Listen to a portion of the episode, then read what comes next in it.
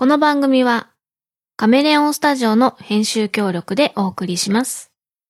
ポッドキャストやりたいと思い立ったら、ポッドキャスト制作指南所。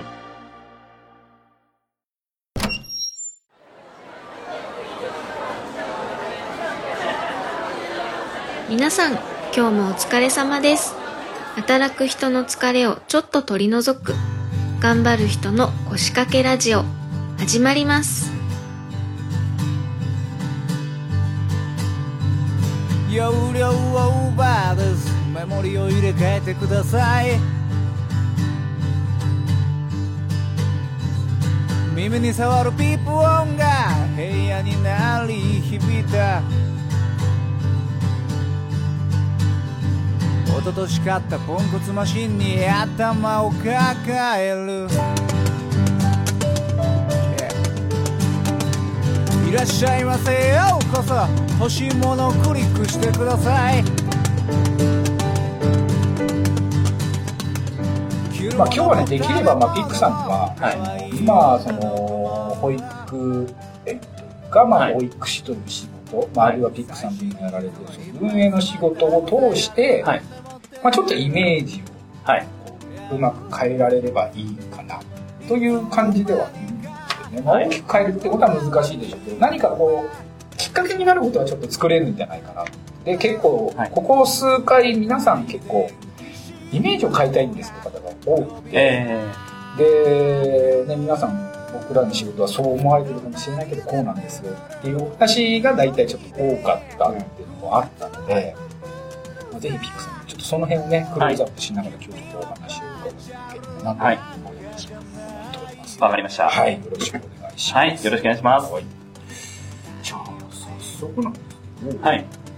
そのそもそもじゃあそのピックさんが今されてる仕事その保育関係というかはい。そういったものに、まあ、興味を持ったところをちょっと探っていきたいので、はい。まあ、学生さんの頃っていうのはどういうふうな感じの学生さんだったのかな？なるほど。えーっとですね、私は、あの、資格試験の勉強してたんですよ、学生の時に。はい。公認会計士って知ってます？公認はいはいはいはい。で、もうそれも、昔は全然何にも考えてなかったんで、あの、中学校の英語の先生に、お前は数字に細かいところあるから、会計士をやると。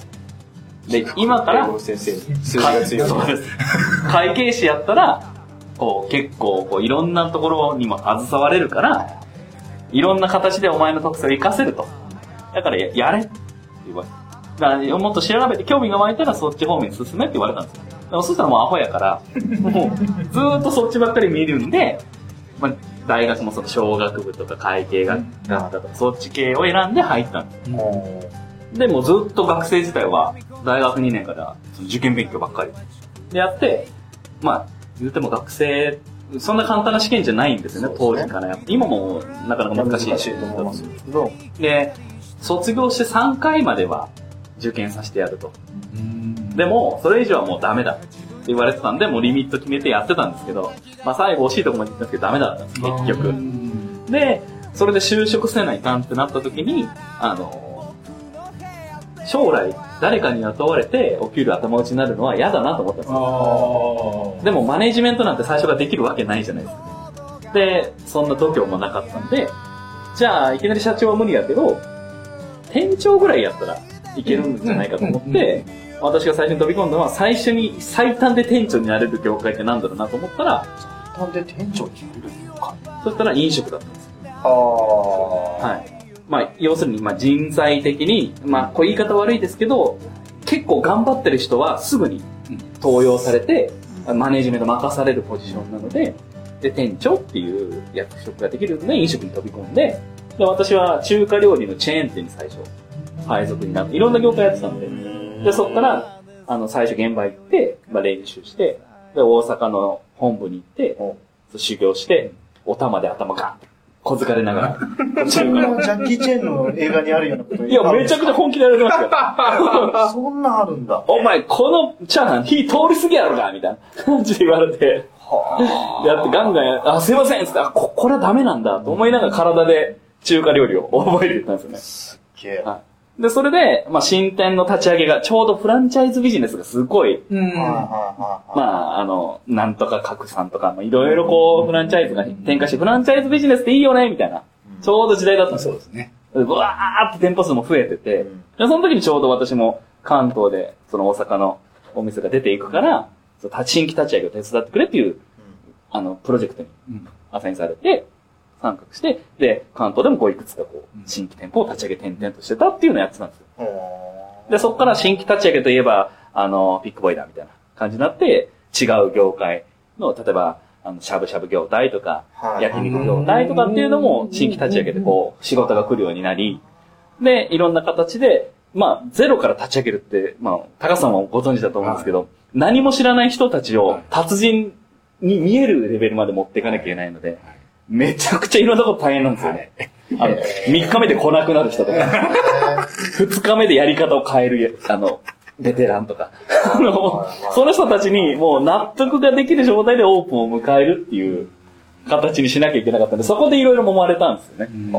人に対してこう真正面からこう、言ったらダメなんだなとか、あ、この人は一回上げといて、聞く耳持たしてから話さないといけないんだなとか、そう、そういうことをやってるうちに、まあ、新規店舗がこう立ち上がっていくんですけど、何店舗かやってきた時に、広島、私広島出身なんで、その会社から広島でちょっと困ってる店があるから、お前行ってくれって言われたら、そこにはもう、あの、社員が一人もいない、アルバイト天国の店なんですけど、ほ月賞2000万売る飲食店だったんで、まあ要するに会社としてはドル箱なんですけど、本部と現場の不信感がこう、すごくて、もうとてもじゃないけど、やっていけない。で、バイトは愛想つかしてるんだけど、店は好きみたいな。もうこれ、本部としては、もうご存知の最悪な状態ですね。なんで、それを立て直しで店長に就任して、もう一生懸命やって、まあ持ち直して社員5、6人作って、で、最後離れるときに、ぎっくり腰になったんですほうほうほう。ぎっくり腰だ、あ、もう、あの、ちょっと頑張りすぎて。過労的な。そうですぎっくり。それぎっくり腰になって、あ、もうこの仕事は一生はできないあって思って、ちょっと業種業態を変えて、あの、もう少し自分が知識とか、こう、培ってきた経験とかをこう活かせる仕事に移ろうと思って、いろいろ探してたその時。その時、どないくつぐらいなんですか？その時は27ぐらいだったですね。あ、27。はい。やっぱり、その、浪人し、浪人、あの受験浪人してたんで、社会人スタートが遅かったんで、さ、何年、えっ、と、24ぐらいで飲食入って3年ぐらい。丸4年ぐらいです。ここまでいけるっていうのは、すごいですね。だから27でぎっくりやってるっていうのも、かなり過酷な労働環境だったってことはわかりますよね。いやもう、私の中ではスタートが遅れてるんで、もうその分だけ、大働こう。そうです。水開けられてる感じだったですね。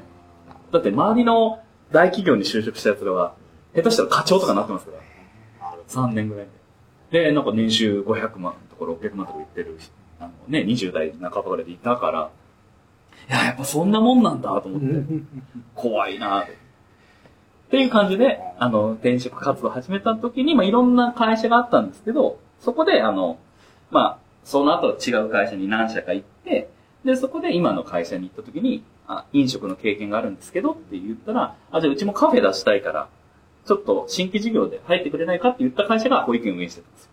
へえ。たまたま。で、最初は全然そんな部署には、うんあの、携わることほとんどなくて、どっちかというと PR とか、そっち系の仕事をしてたんですよね。あの、外部に向けてこう、その、私がやってたような、まあ、営業活動って、まさにどう見てもらうか、どう接点持つかじゃないですか。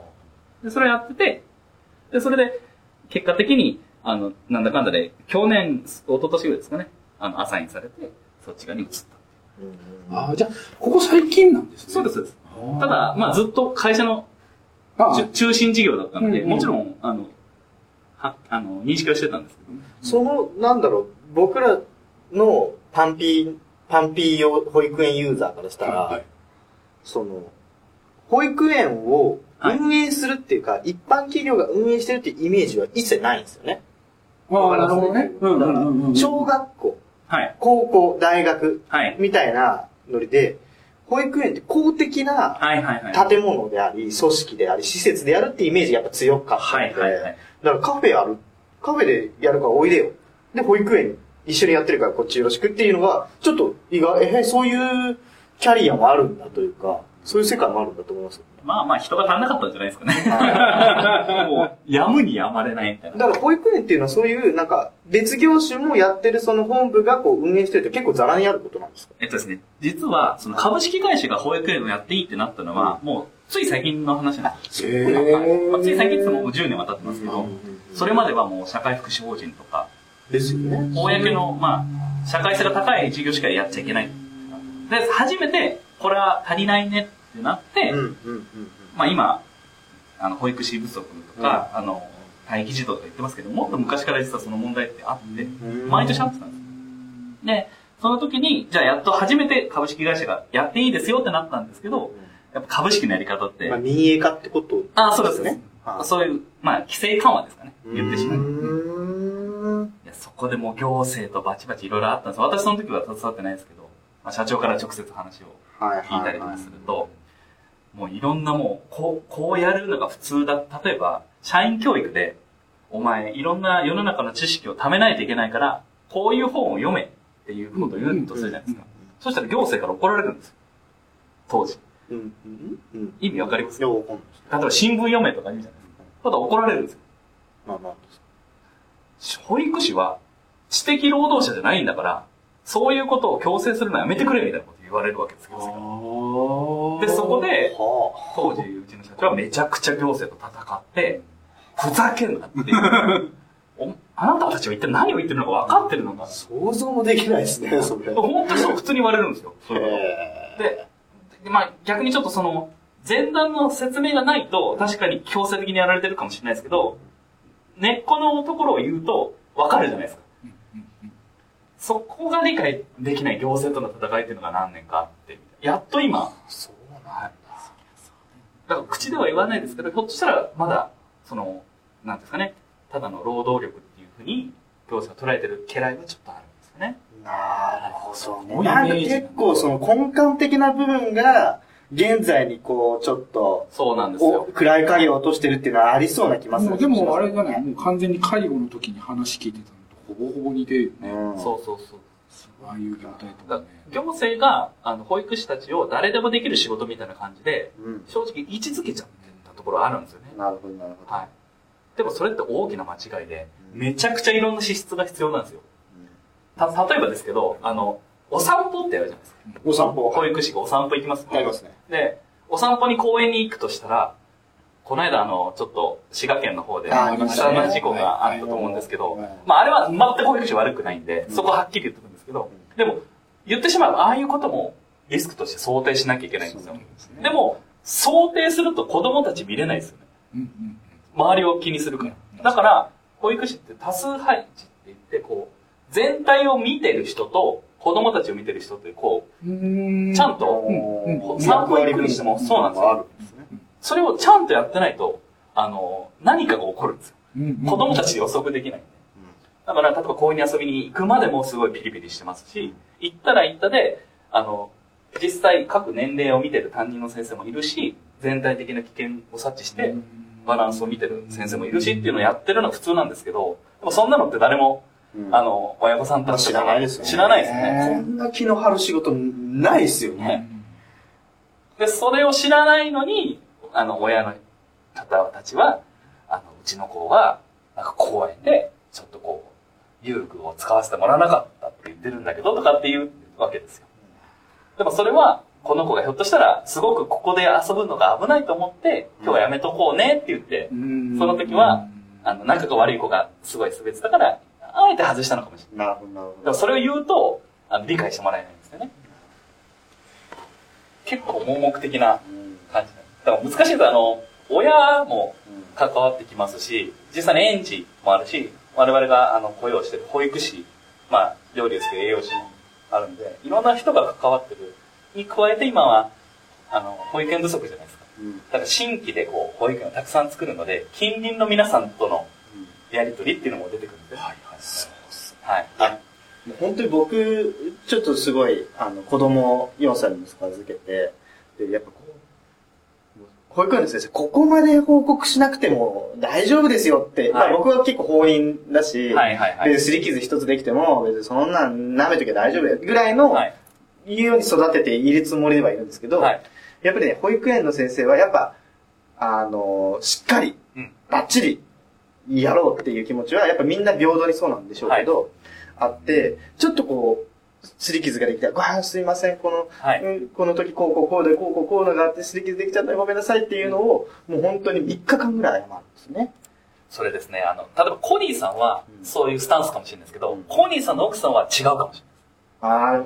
あ、でうちの嫁もそうなんですけど、だだから結局それがマニュアルかどうかわかんないですよ。でも、はい。みんなにやっぱり万が一のクレームじゃないですけど、そうやって思われる親御さんもいるかもしれないから安心させてあげるために、しっかり説明をして。はい。しっかりこう謝ってっていうのがはい徹底されてるんだな。まあうちの僕がか、僕の息子が通ってる保育園も、はい。フランチャイズとかのチェーン店とか、チェーン店ってわかんないグルグループでやってるねグループでやってる保育園なので、やっぱりそういうのが徹底されてるなっていう印象はあるんですよね。まあ大きいからこそしっかりしてるところがあるうんんでしょうね。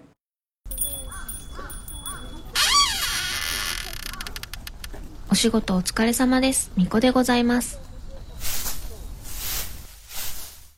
願掛けラジオ。なんだろうな。やっぱりさっきおっしゃってた、あの、民営化っていうイメージっていうのが多分、まん、あんまりまだ浸透してないような感じはしてて、そこが本当に結構、あの、難しいところなんですよ。なぜそのし、ポコポコできるのかっていうところが俺わかんなくて。はい。保育園がそう、それこそ本当にチェーン店じゃないけど、はい。それこそコンビニとか、はい。それこそ牛丼屋ができるのと同じような感じで、はい。ちょっと保育園がポコポコポコポコできる。人が足らないっつってるのはい。あの現状がよくわからなくて、はい。はい。もうちょっと俺子供いないんでね、なんとも言えないんですけど、はい。あれはどうなんですか？やっぱり同じ業界の人間からすると、あの状態っていうのは実際のところはどういうふうに見ですね、タカさんがおっしゃってることが、もう多分ほとんどの世の中の人の、あの、見た目というか、そうです意見だと思うんですよ。で、ちなみに言うと、あの、世の中どの保育園に入ってもいいって言われたら、待機児童ゼロになります。ですよね。でも、中、例えば東京都中央区。で、満点の人、コニーさんの条件、同じ条件を満たしてる人でも、入れない人が200人ぐらいいます。その共働きで、そうです。で、両方フルタイムで働いていて、はい両親が近くにいません。で、まあ、収入とかっていうのも、まあ、その爆爆発的にあるわけでもないっていう、層の人でも入れない。入れない。まあ、全部満点取ってるけど、入れない。まあ、これ、いわゆる人口の一極集中の裏返しなんですようん。まあ、要するに、どこで、青森県でも、あの、山形県でも、それこそ、奈良県でも、いろんな地域で空いてる保育園あります。でも、そこには別に行きたくないんですよ。うんうんまあ、そうですね。自分が今住んでいる、せっかく中央区に住んだからとか、せっかく川崎の武蔵小杉駅にマンションを買ったのよとかっていう人たちが、まあ、ダーッと集まってくるんですよね。そうですね。はい、だから、待機児童って、あの、中央集権都市ばっかりなんですよ。はあ、はい、はい。だから本当に困ってたら、地方に移住できる方だったら、移った方がよっぽど仕事は。そうですね。はいだから、僕のあの、DJ コネのラララジオやってる相方の4つはいはいもう、彼は僕と違って自営業。そう、なんか自営業。困ってるって言ってたよね。そう。二人とも収入があるから。二人とも収入があるし、しかも自営業だから見れるでしょ？ね子供見れるでしょ？になっちゃってる。そう。で、両親ももちろん近くに住んでいます。はいはい。だけど、だからといって預けれるわけではない。はいでも、ポイント、ポイント制になっちゃうと、い、はいや、両親いるんだったら預けれるでしょ。はいはい自営業だったら家でできるでしょ。はい。っていう状況の中で、もうね、120%あなたのお家の息子さんは入れませんって言われちゃったそうなんですよ。へー絶対にもう、もう、何が何でも絶対入れないって言われたらしくて。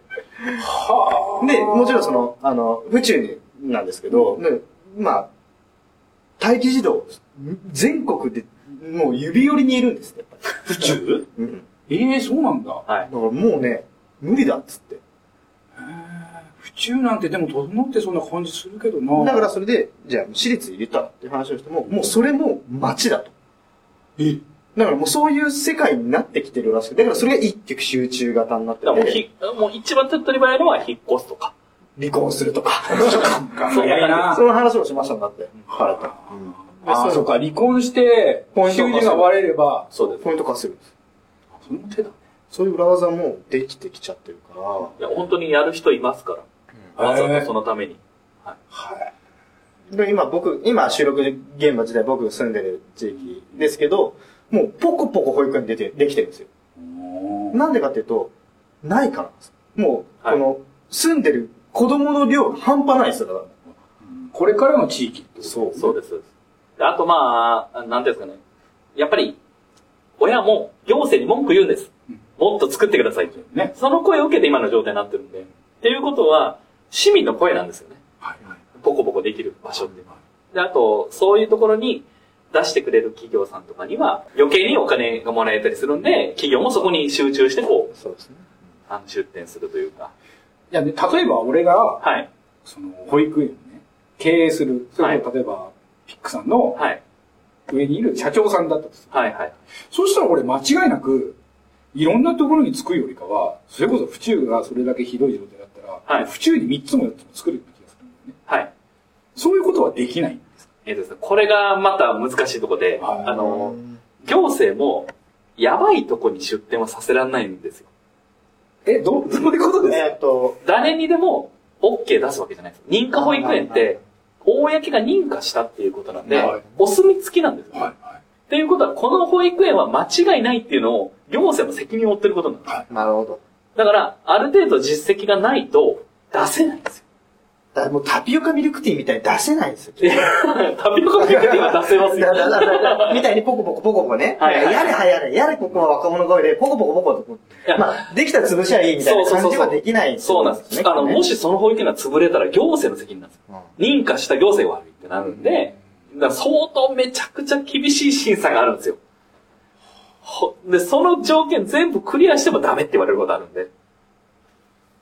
一筋なんじゃいかはいななんでだろだからうそこそがわかんないんだよね。あ、あと、地域住民の反対っていうのもあります。あ、その声とかってことあの、すごくいい場所を見つけて、オーナーさんも OK。全くもってそこの待機児童の貢献は行政も、あの、求めるところです。なっても、地域住民が反対するって場合がある。ありましたよね、前もね。青山だからあ、ああいうの児童相談所とかまさに、そうそうそうまあ、児童相談所の場合はね、らもう、総論、皆さんは、保育園の設立は賛成なんです。総論賛成。私んちの隣は嫌よ。格論反対なんです。よくある、そういうの。はい。だからそういうこの網の目をくぐって、はい。ここだっていうとこじゃないと立てれない。はい。めちゃくちゃ苦労したところも、うちがやってるところでもありますから、それで言うと、それでもポコポコできているっていうのは、やっぱそれだけ努力してるっていうのも、まあ、垣間見える部分はありますけど、まあ、ね。行政も出したいんでね。で最近あれですよ、公園の中で作っちゃったりするのも多いですよね。ありますありますうんあと、公園の中。公園の中に保育園ボンと立ってちゃう。おうおうっていうのもあります。要は、あの、公園は公の土地なんで、もともと子供たちも遊んでるじゃないですか。はいだから、住民とかあ、はい。比較的その、建てやすい。なるほどね。あ、それはなるほどだ。だからまあ、当然形はいびつになったりするんですよ。面積が狭くて、うん受け入れ児童数が少なかったり。広ければいいですけどね。で、やっぱ東京とかだと園庭とかの土地を確保できないから、公園近かったり公園の中って結構重宝されるみたいなんですよね。でもさ、だったらさ、なんかわかんないです俺ちょっと素人だからね。はい簡単なこと言っちゃいますけど。どうぞどうぞ。小、それこそ子供がどんどん減ってるわけで、はい。で、俺も実は、俺が通ってた小学校ってもう廃校してるのね。団地の中にあるんだけど。はいはいはい。一個なくなっちゃったの、俺の母校って。はい。なくすんだったら、そういうとこに変えらんないのかなって思う。だからその、小学校が潰れたら保育園にすりゃいいじゃん。って考えちゃうそういうことでもない。えっとですね。中ってことなのかな、それは。ごめんなさい、ちょっと困らしちゃった。あれですね。保育園は9時まで預かれるんですよ。はい。そう。でも小学校は学校終わったら終わりなんです。はい、はい。だから、小学校を、あの、小1の壁っていうのがあるんですよね。あるんですけど、あの、就学しちゃったら、今までフルタイムで働いてた人が、預ける先がなくて預けらんないっていうところがあるんで、みんながみんなそのじ、あの、児童施設に行けるわけじゃないんで、そこの受け入れの許可は今パンパンなんですよ。だから、あの、保育園でもその、小学校受け入れたりっていう施設を作ったりしてるんですけど、なかなかそれも、全員受け入れたらいいんですけど、だからもう受け入れの中で塾が行かせてる。塾とか習い事にみんな行くんですよ、だから。だからな、なんで毎週週5日も習い事させて、じゃあないんですよ。させるしかないんですよ。ないんだ。はい子供、親が帰ってこないから。子供をそこに置いておくしかないよそうです。だからもう学校の前にバンが横付けされて、そこでもうピックアップして、そのままやると安心じゃないですか、親も。で、あと、その小学校がなくなったっていうのは、生徒が減ったっていうのはもちろんあるんですけど、その児童が6歳以上になった時に、7歳以上になった時に、その後の受け入れる施設がないから、そこはもう困るから違うところに引っ越していったっていうあ場所に空洞化が起こるっていう可能性もあるんですよね。だからまあそういう意味では、あの、すごい、あの、昔は多分すっごいいっぱい人いたと思うんですよ。だから失敗してるんです、行政の政策が。完全にそれは失敗作なんですよ。例えばその中学校、小学校と一緒に見れるような児童クラブみたいなのがあれば、お兄ちゃんが子供を見るみたいなこともあってもいいじゃないですか。そんなのがうまくできてれば、そういうことは起こってないはずなんですよね。あとはサッカークラブと紐付けて教えるっていう環境が直であったりとか。それをうまくやってるとこあるんですよ、実際。でも、それがうまくいくのは、10年先が見えてないとできないんで、そうですね。大会無理なんですよ。なんでかっていうと、に自分の任期は3年先とかまでなんで、そういう人たちの政治家の集まりだったりするなるほどと、なかなか、今のその、お金出してくれる人とか、あの、そこの時に権力が強い人の言うことを聞いちゃうっていうね、パターンいやーもうこれもう、ピックさん出馬で。な、違う違う違う、そういうことじゃないです。いやもうで でも本当になんかね、あのー、まあ、政党としてそういうのを、もうワンイシュー政党として作っちゃうべきだと僕は思う。ごめんなさいね。何ぶっ壊すんですあかのね、もう本当にそ、それぐらいの勢いだと、僕は人の子、人の、人、人の親になって思ったこととしては、もう、NHK をなんたらって言ってる人がワンイシューで当選するんだったら、この子供たちの未来を守るだけの政党があったら、俺は当選すると思うから、それ頑張れって思っちゃうね。なので、ピクさん、お願いします。ぐらいのね、ぐらいの気持ちはありますよ、僕は。でもそうなんですよ。でもそこなんですよね、本当に。今、どんどんどんどんその、ライフライン、なライフラインじゃない、ななんつうんですか。ライフサイクルが短くなってきてて、いろんなものがもうめちゃくちゃ短いですよ。例えば、携帯なんかも最たるもんですよね。1年だったら新しいの買い、買い、買いようかぐらいの気持ちなんですよ。でも多分、黒電話って昔、1回買ったら、それこそもう何十年使ってましたよね。そういうものがどんどんどんどん新しい新商品に我々も求めちゃってるところがあって、その結果、みんな3年先ぐらいまでしか見れないようなことを求めちゃってるんですよ。いろんな場面で。それがもういろんなこ、それこそ保育とか、さ介護もそうですよね。介護もじいちゃんばあちゃん何年か死ぬか分かんないじゃないですか。でもその中を有意義に生きたいって思って、じゃあ10年先までって見て運営してる施設すごい少ないし、それは保育か、今の子たちが中学校になった時までの住みやすい環境って考えてるところが今人口増えてるんですよ。あの、豊田市と、あの、なんだっけな、あの、名古屋の方に、未だに人口が増えてるエリアがあるんですけど、うんまあ、そことかまさにそこが一貫してるんですよね。市全体で見ていこうっていう。いや、結構ね、東京はそういう意味では遅れてるんです。めちゃくちゃ。未だに最先端だけが一番いいっていうのを求めてるんで。俺なんかはね、団地っ子だったんで、はい。幼稚園、はい。小学校、中学校、全部一箇所にあったんですよ。そそういうもんなんですよ。本当に。だってその方が効率がいいんで。単純にそうですよね。そう、だから行く建物が変わるだけで、そうです、そうです。場所一緒なのよ。うん歩いても一直線で5分っていうところになったから、そういうことなんでしょうね。だから昔はそれで人口がいた時は良かったんですよね。いろんな形で、親も共働きしなくても良かった世代だったりするじゃないですか。なんで、もう好きなことをやらせられるし、っていう環境だったのが、今はもう、いつからこうなったんですかね。本当に。まあちょっと保育からばーって離れちゃったんで。あれですけど。でもでも、でもこれは、まあそういうこれはでも関連に的にはね、分かってないと、やっぱ本質が見えてこないというか、そうなんです。だから、今の形は我々が求めた結果こうなってるっていうのはすごい、我々自身が考えないといつまで経っても人のせいにしちゃうっていうのは、特に保育の問題はまさにそれが、うん公が今無償化にしたじゃないですか。そうですね。で、無償化になった経緯っていうのは、働きたい世代を働かせられるようにするためじゃないですか。うんうんうん。そうですよね。うん労働力1億2000万総活躍うん政策じゃないですか。で、そうなった結果、これ無償化になったわけですよね。で、消費税も上がりましたよね。で、そうですね。それって無償化に当てるって言ってますよね。そうですね。でも、その無償化に使われたかどうか我々は追っかけないじゃないですか。まあ、使われているとは言われてはいますけど、ですね。前回の消費税増税でも使われたのってほとんど半分以上使われてないっていう結果がもう分かってるわけなんで。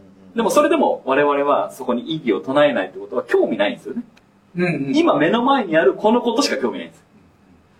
っていうことが今、その、我々のいる業界にも来てるっていう。だからめちゃくちゃ保育士さんは大変なんですよ、今。本当にそうだと思います。何やっていいかわかんないって感じなんですよね。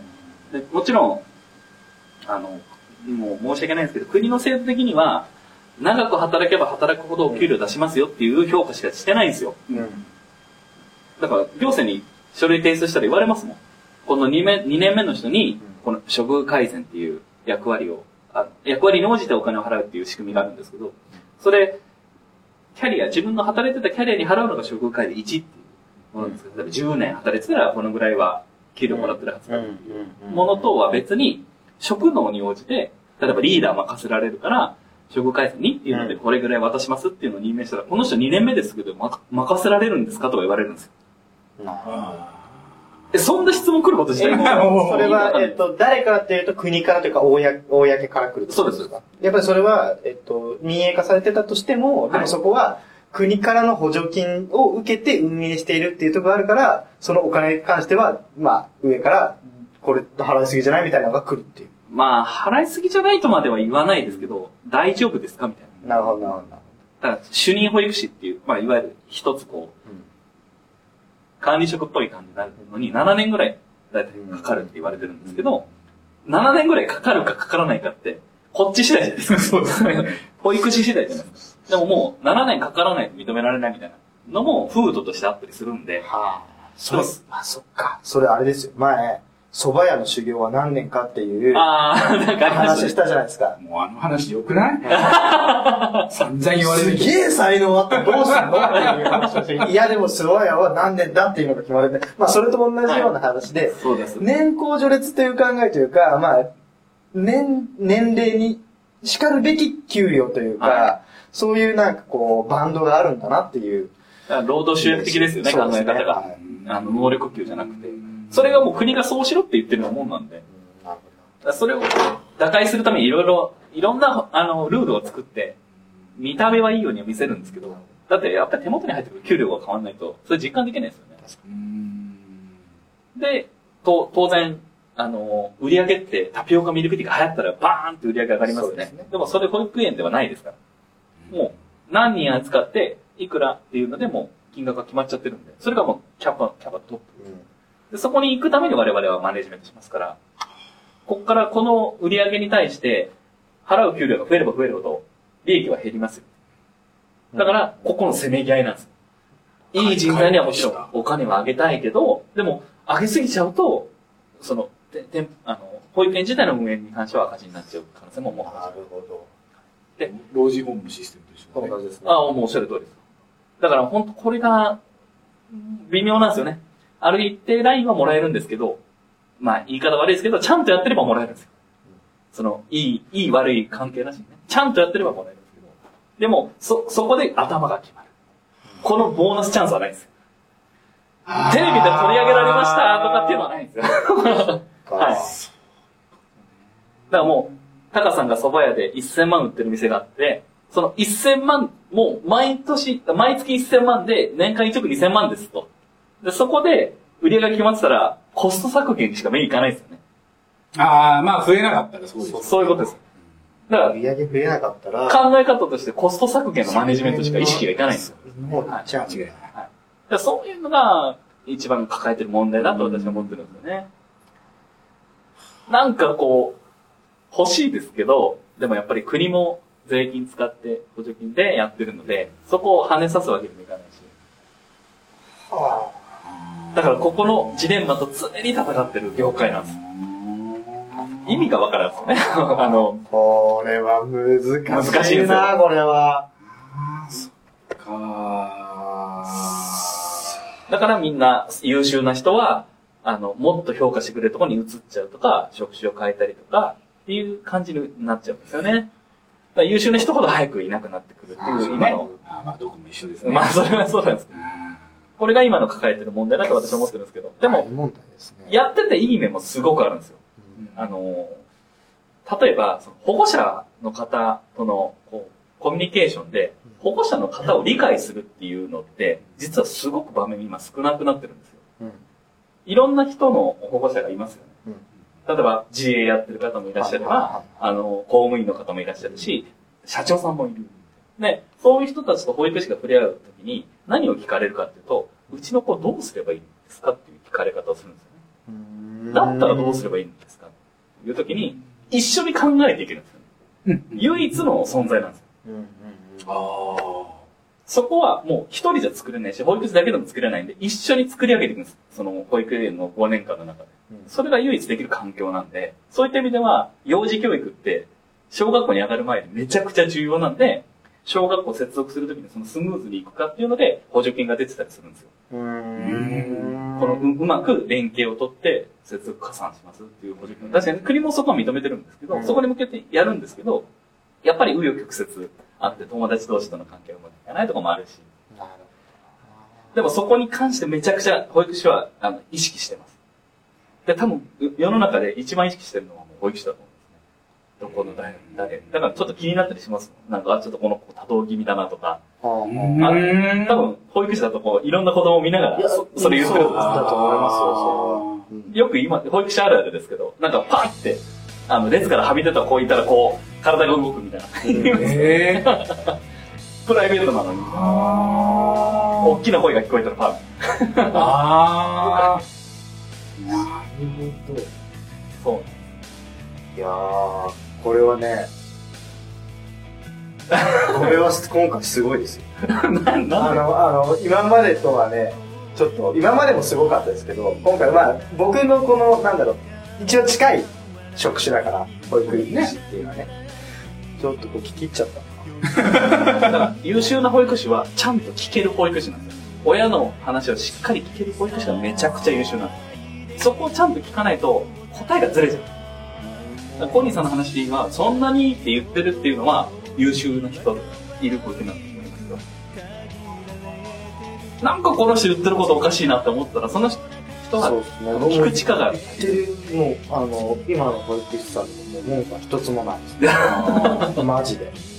まあそういうふうにしようといろんな意見頑張って。頑張ってるな。組織立ってるなって感じやっぱ思いますね。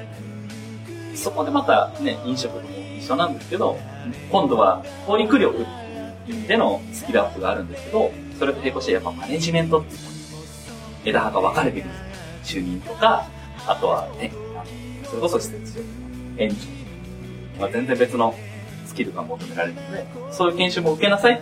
で、受けないと就任にはなれないよっていうのも国も定めてるんですよね。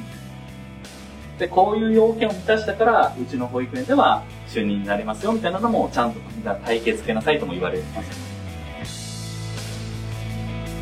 そうそんな業界です。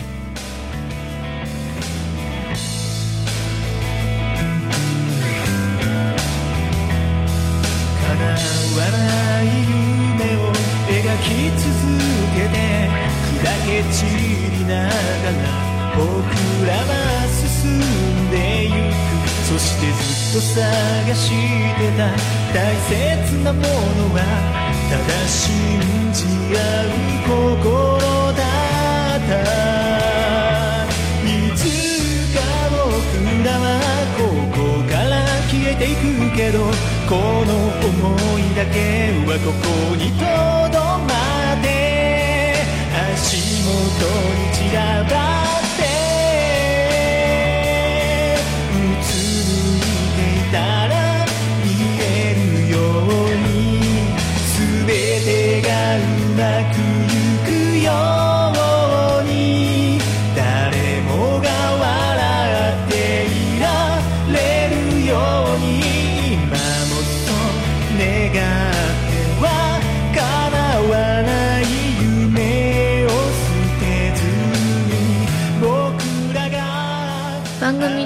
皆さんのメッセージによる参加をお待ちしております。番組メールフォーム、Twitter などの各種公式 SNS へ送ってください。それではまた次回、皆さんのお仕事がうまくいきますように。